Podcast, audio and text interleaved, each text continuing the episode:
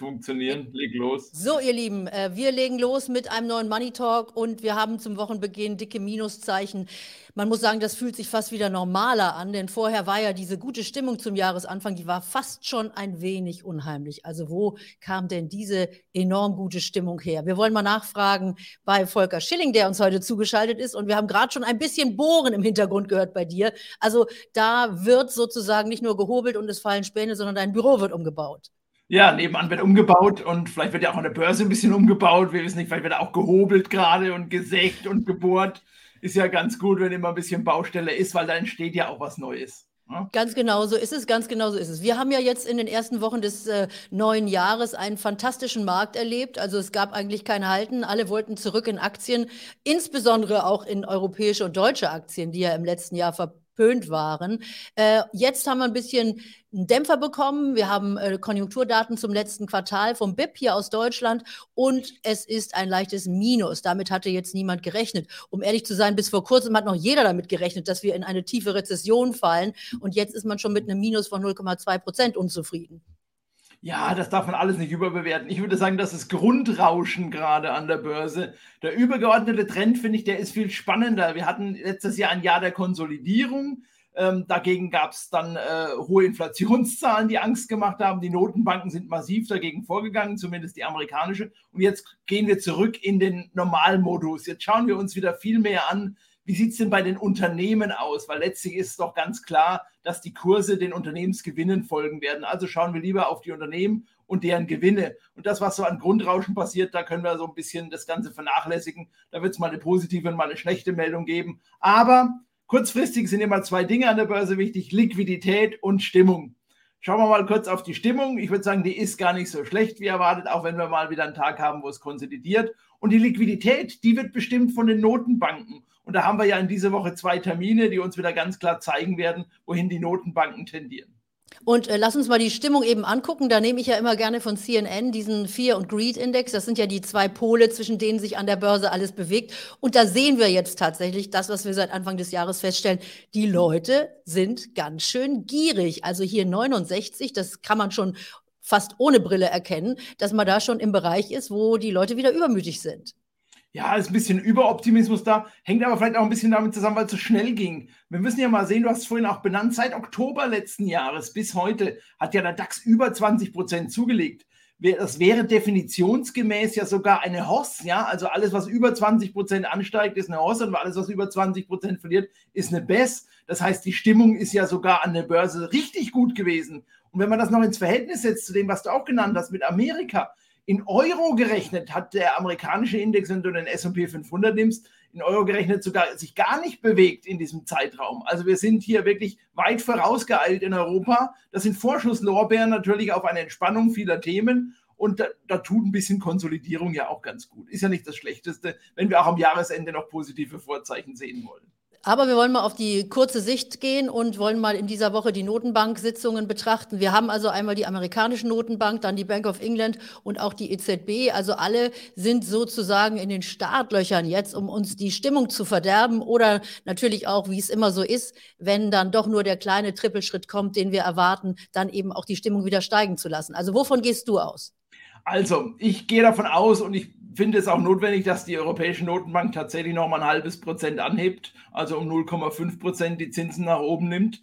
Sage ich auch gleich nochmal, warum ich das für Europa wichtiger halte, wohingegen ich bei Jerome Powell, also der US-Notbank, eher damit rechnen, dass wir einen kleineren Schritt gehen werden mit 25 äh, Basispunkten, also 0,25 Prozent Zinsanhebungen. Die Bank of England ist ganz nett, dass die da auch was macht und die Meldung werden wir mit Sicherheit auch quotieren, aber die wird nicht kriegsentscheidend sein für die Richtungen der Aktienmärkte hier in den westlichen Ländern. Insofern schauen wir genau auf diese beiden Notenbanken. Und das, was ich an Zinserhöhungen genannt habe, ist aus meiner Sicht auch schon drin in den Kursen. Deswegen konsolidieren wir heute nicht. Ich glaube, es ist einfach ein bisschen der Respekt vor, diesen, vor dieser Notenbankwoche, wenn man das so sagen darf, dass man das Pulver ein bisschen trocken hält, weil man wird genau zuhören, was sowohl Frau Lagarde als auch Jerome Paul im Anschluss an ihre Zinserhöhungen sagen werden. Nämlich die Frage, wie geht es weiter? Vor allem, wie stark geht es weiter und gibt es vielleicht sogar den ein oder anderen Satz, der da lauten könnte, ab dem und dem Zeitpunkt könnten wir uns vorstellen, aufzuhören, vielleicht sogar irgendwann mal auch wieder die Zinsen runterzunehmen. Darauf müssen wir diese Woche achten.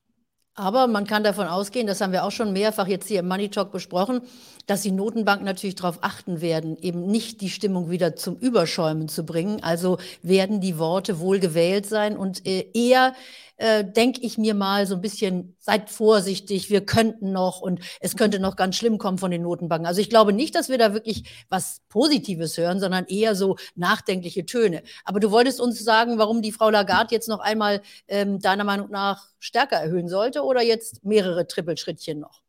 Ja, ich glaube, es ist einfach die Tatsache, dass Jerome Powell sehr frühzeitig erkannt hat, wir haben eigentlich einen Fehler gemacht in der Einschätzung, dass diese Inflation nur vorübergehend ist und hat sich diesen Fehler ziemlich schnell eingestanden und hat dann aber massiv begonnen, auch die Zinsen anzuheben. Und man sieht, das hat Wirkung. Das bremst in den USA die Einzelhandelsumsätze, das bremst äh, das Konsumverhalten in den USA, das bremst eben auch damit den weiteren Inflationsanstieg in den USA. Und das funktioniert relativ gut. Für Jerome Paul wird es wichtig sein, wie spielt er das, was du auch gerade genannt hast, ein, dass er nicht zu früh Schluss macht, dass die Inflation womöglich schneller zurückkehrt, als er sie jetzt wieder bekämpfen kann. Frau Lagarde ist aus meiner Sicht nicht rechtzeitig rangegangen an die Sache. Und ich habe hier gerade, guck, ich habe dir das mitgebracht, das ist das aktuelle Manager-Magazin mit Frau Lagarde. Ich hoffe, man kann es lesen. Da yep. steht unten drauf, oh, das kann man ganz schwer lesen durch den Filter hier. Ich lese es mal vor. Was haben Sie aus Ihren Fehlern gelernt, Madame Lagarde? Ja, und wenn man das Interview sich mal durchliest, stellt man fest, eigentlich hat sie jetzt erst begriffen, dass sie viel zu zaghaft an die Sache rangegangen ist oder wie die Amerikaner sagen würden, too late und too little. Also sie war viel zu spät mit ihren Zinserhöhungen und ist die Schritte wahrscheinlich auch zu klein gegangen. Und das muss sie jetzt nachholen. Und dieses Nachholen, das ist, glaube ich, der Grund, weshalb die Europäische Notenbank einen etwas höheren Zinsschritt gehen wird als die US-Notenbank, die schon weit voraus ist und deswegen eigentlich auch wieder bessere Voraussetzungen hat für die US-Wirtschaft, unten da auch wieder rauszukommen aus dem Tal. Ich glaube, wir müssen erst noch ein bisschen reingehen. Also das Thema, kriegen wir eine Rezession? Ja, nein, ich glaube ja, das wird eine milde Rezession sein. Die, davor muss auch gar keine Angst haben, weil das ist eine ganz andere Rezession, als wir sie in den Jahren davor gesehen haben. Wir haben beispielsweise keine Auswirkungen auf den Arbeitsmarkt. Warum? Wir haben ohnehin Arbeitskräftemangel, wir brauchen Fachpersonal und die Arbeitskräfte, die jetzt alle freigesetzt werden, auch in den USA übrigens, diese großen Techs, die alle Arbeitskräfte freisetzen, die werden auf dem Arbeitsmarkt nicht diese Auswirkungen haben, wie sie frühere Rezessionen haben, nämlich dass Kaufkraft verloren geht, weil die Menschen nicht mehr in Arbeit kommen, die Arbeitslosenzahlen Zahlen steigen und dass so eine Spirale gibt, so eine Negativspirale. Das gibt es diesmal nicht. Und deswegen ist das eigentlich eine wunderbare Rezession. Wir kriegen sie womöglich endlich und dann sind wir auch schon wieder durch. Und wir wissen ja, Märkte steigen ja, insbesondere dann, wenn wir in der Rezession sind. Aber das ist auch ein guter, ein guter Claim, eine wunderbare Rezession. Ich überlege, ob ich das auf ein Thumbnail mache, ob man das dann versteht. Das wäre, dafür würdest du dann jetzt stehen für die wunderbare Rezession. Ähm, aber lass uns mal kurz reingucken, wie man sich denn als Anleger jetzt positionieren kann. Äh, du bist ja als Fondsmanager auch unterwegs und übrigens Applaus an dieser Stelle. Wir können hier was verkünden, was noch gar nicht offiziell ist. Ihr habt mit dem Zukunftsfonds einen Preis gewonnen. Ich blende hier mal die WKN ein. Ähm, was gibt es denn da für Preise in der Fondsbranche? Ja, es ist so, dass der Zukunftsfonds ja Ende letzten Jahres endlich seine fünf Jahre auch äh, gezeigt hat, dass er mit Krisen unheimlich gut umgehen kann und ein sehr stabiles Investment ist. Und dafür gibt es jetzt den Fund Award. Das ist so einer der großen Preise in der Fondsindustrie für hervorragende Ergebnisse. Und das, glaube ich, ist natürlich so ein bisschen ähm, ja, Applaus oder vielleicht Applaus, Applaus. die Anerkennung der Arbeit, die man in den letzten Jahren geleistet hat. Du weißt, wir sind ja so ein ganz defensives Produkt äh, das aber eben immer dann besonders gefragt ist, wenn Krisen sind, weil wir da gut auf das Geld der Anleger aufpassen. Und das Schöne ist, es mangelte ja nicht an Krisen in den letzten fünf Jahren. Und da konnte der Zukunftsfonds auch richtig gut zeigen, dass er nicht nur Krise kann, sondern dass er das Kapital erhalten kann und sogar mehren kann. Also auch in Zukunftsfonds, obwohl er so defensiv ist, ist über zweieinhalb Prozent plus seit Jahresanfang wieder. Das zeigt, dass man auch mit vorsichtigen Geldanlagen trotzdem auch noch Geld verdienen kann. Naja, und ich habe ja, diesen Fund Award. Also nochmal Applaus. Ich habe ja auch immer diese Pyramide, die ich mitbringe, wenn ich irgendjemandem auch nur erkläre, wie man sein Vermögen strukturiert. Und da gehört natürlich so eine Art Geldparkplatz oder na, das gute alte Sparbuch, das gute alte Schwa Sparschwein, also das, wo wirklich das Geld erhalten bleibt und das Geld sicher liegt, das gehört natürlich unten in die Pyramide immer schön mit rein. Und ja, aber wir sind das intelligente Sparschwein. Ja? Das intelligente und wir sind Sparschwein. auch ein digitales Sparschwein. Und eigentlich ist das viel zeitgemäßer als noch irgendein armes Tier mit dem Hammer zu schlachten, um Stimmt. dann sein Kleingeld, was real eigentlich trotzdem weniger wird, wenn ich nichts an Verzinsungen habe, zur Bank trage. Also ich habe hier mal die WKN eingeblendet, verlinke euch auch das Ganze nochmal unten. Aber wir wollen jetzt natürlich wissen, was ihr denn macht aktuell, ja. äh, dass ihr das Geld so schön mehrt und erhaltet und äh, dass wir uns keine Sorgen machen müssen. Also wie seid ihr da jetzt im Moment aufgestellt? Also Teil der guten Performance aktuell rührt aufgrund vieler DAX-Werte, die wir im Portfolio haben. Wir haben im letzten Jahr fast in der gesamten Krise DAX-Werte aufgestockt. Dazu zählt eine BASF, die inzwischen die größte Position in der Zukunftsfonds ist, mit einer fantastischen Dividendenrendite, die ich zu, zu Billigpreisen im letzten Jahr kaufen konnte.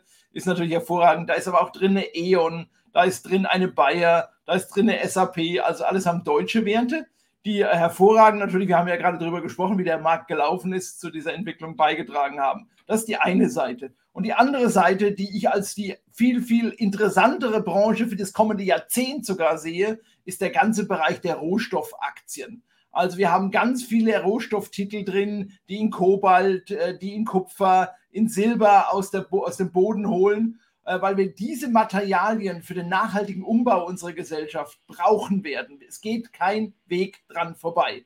Und das Verrückte ist, dass diese Unternehmen billig bewertet sind an der Börse, weil sie jahrelang ungeliebt waren. Die wollte keiner haben, diese Unternehmen. Die sind also absolut günstig, haben aber durch die Preissteigerungen bei den Rohstoffen inzwischen so viel Cashflow, die verdienen so viel Geld, dass etwas passiert ist, was es selten gab in der Historie. Die schütten hohe Dividenden aus. Das heißt, ich habe eine Aktie, die billig ist, die gleichzeitig hohen Cashflow hat und Dividenden ausschüttet. Und wenn wir wirkliches Ernst meinen mit dem nachhaltigen Umbau, mit der Elektrifizierung unserer Gesellschaft, dann werden wir Unmengen Rohstoffe brauchen, wie Kobalt, wie Kupfer, wie Lithium, wie Silber. Und das wird die Preise in die Höhe treiben. Das heißt, diese Unternehmen haben auch noch einen Katalysator, dass die Kurse steigen werden aufgrund dieser Preissteigerungen, die wir nötigerweise brauchen bei den Rohstoffen. Also so, so ein Mix, der für einen Börsianer ja, da so siehst, ich blühe auf hier, sowas zu finden. Ich merke schon, ich merke schon. Du, also du redest dir, du redest dir die Rezession schön und du hast natürlich jetzt auch tolle Aktien, die du mitbringst. Und äh, das ist ja genau der Punkt, warum wir wahrscheinlich aber in der Zukunft mit höheren Inflationsraten leben werden müssen. Also ja. äh, die Notenbanken können sich jetzt auf den Kopf stellen. Äh, wir werden wahrscheinlich durch diesen Umbau auch an der einen Seite, werden wir natürlich höhere Inflationsraten in der Zukunft sehen. Und ja. es werden auch die Industrien tatsächlich wieder wichtiger und immer wichtiger, die vielleicht in den letzten Jahren so ein bisschen verpönt waren, weil sie die schmutzigen Industrien waren. Aber das brauchen wir tatsächlich, wie du so gesagt hast, für den Umbau ähm, unserer Energie. Also das sind so die Bereiche, in denen ihr unterwegs seid. Ich habe ja jetzt auch immer wieder in den Gesprächen natürlich die Anleihen-Fans hier bei mir im, im äh, Talk. Also wie seid ihr da positioniert? Ja, wir haben uns bei den US-Zehnjährigen äh, tatsächlich wieder etwas eingekauft, weil viereinhalb Prozent äh, das ist lukrativ wieder. Das ist eine echte Alternative zu eben, wenn du nur Kasse hältst. Äh, das ist die eine Seite. Und das andere ist, dass wir, wenn wir Anleihen kaufen, dann sind es Unternehmensanleihen, äh, deren Spreads, also deren Abstand zu den Staatsanleihen wieder auseinandergegangen ist in der letztjährigen Krise, sodass man sich auch wieder Werte kaufen kann, wo du wieder ordentliche Verzinsungen sehen kannst, also jenseits der 5%, ohne allzu sehr dein Risiko in die Höhe zu fahren. Wir hatten lange Zeit Inflation-Linked Bonds, also sogenannte inflationsgeschützte Anleihen. Die haben wir allerdings komplett wieder veräußert. Da haben wir gut Geld verdient damit. Aber jetzt ist die Inflation da, jetzt ist sie hoch und jetzt wird sie eher bekämpft. Da lohnen sich aus meiner Sicht inflationsgeschützte Anleihen eben nicht mehr. Deswegen davon aus unserer Seite äh, Finger weg. Und wir haben angefangen, Emerging Markets Anleihen wieder aufzustocken. Warum? Länder wie Malaysia, Indonesien, Vietnam, Mexiko, das sind die nächsten Länder, in denen produziert wird, weil es gibt ganz klar den Drang aus Ländern wie beispielsweise China rauszugehen, Produktionen an andere Standorte zu verlagern, zu diversifizieren. Und davon profitieren diese Länder, weshalb wir auch dort wieder in Schwellenländer Anleihen stärker anfangen, uns einzukaufen. Und der Prozess ist tatsächlich auch noch nicht zu Ende. Also ich denke, mit Anleihen kann man durchaus auch wieder an der einen oder anderen Stelle Geld verdienen.